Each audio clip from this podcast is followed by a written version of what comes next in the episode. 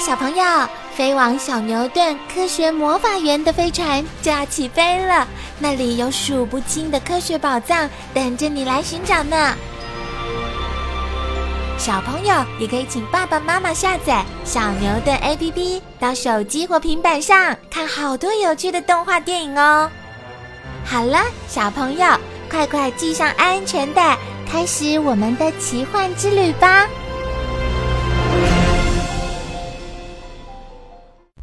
中篇特辑：消失的美人鱼如更。再靠近一点没关系，你可以再靠近一点。我就是古人所说的人鱼，航海水手偶尔会在海面看见我们，还说听过我们唱歌呢。是不是真的像他们所说的呢？这次我决定现身说法，你们可要把握这次千载难逢的机会，仔细端详了。真的，你还可以再靠近一点。难得一见的真面目。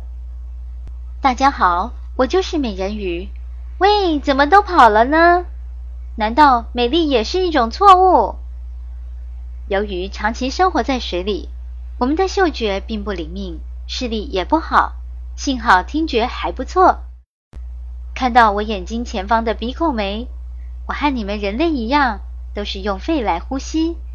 每隔二到六分钟，我们会把鼻孔露出水面进行换气，有时候十六到二十五分钟才换一次气。由于身体不必完全露出水面，人类对我们就更好奇了。慵懒的美人，我们的上颚门齿形状很像象牙，而且会不停生长。雄性的门齿甚至会长出嘴巴外，因此。动物学家推断，我们海牛目的成员和大象有共同的祖先。至于身材嘛，一般如艮的体长约两百七十到三百五十公分，体重约三百到四百公斤，和金鱼很相似，拥有流线型的曲线以及强而有力的尾鳍。虽然胖了点，不过游泳的速度并不慢，最快每小时可达二十五公里。由于在海中没有什么天敌，因此不需要快速游动，大部分时间都是休息不动，像不像个慵懒的美人呀？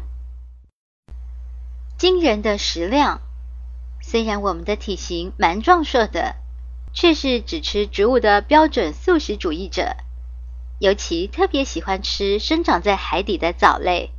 别看我的嘴唇厚厚的，它可是很灵活的。可以咬住并拔起一丛丛的海草。我们的食量很大，一天可以吃下四五十公斤的海草。不过，我们对居住环境蛮挑剔的。一旦水质被污染了，我们就会生病，皮肤会溃烂。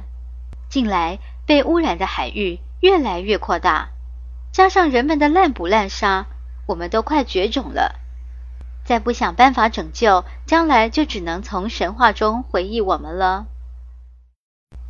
扑朔迷离的传说，你们看，我们喂宝宝的姿势是不是和你们人类很相似啊？看仔细了，我是用前肢抱住小宝宝的，这是因为我们的前肢已演化成鳍足，除了可以划水外，还可以抓住东西，甚至还可以搔痒呢。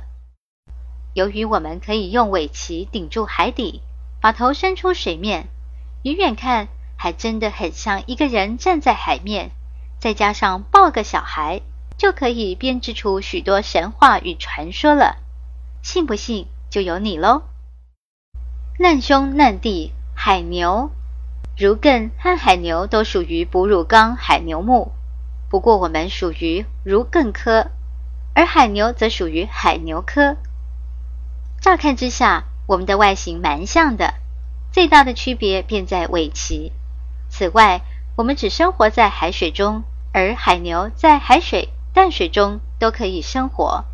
目前只剩下三种海牛，主要分布在美洲南部、非洲西部和亚马逊河。就让我们一起来认识它们吧。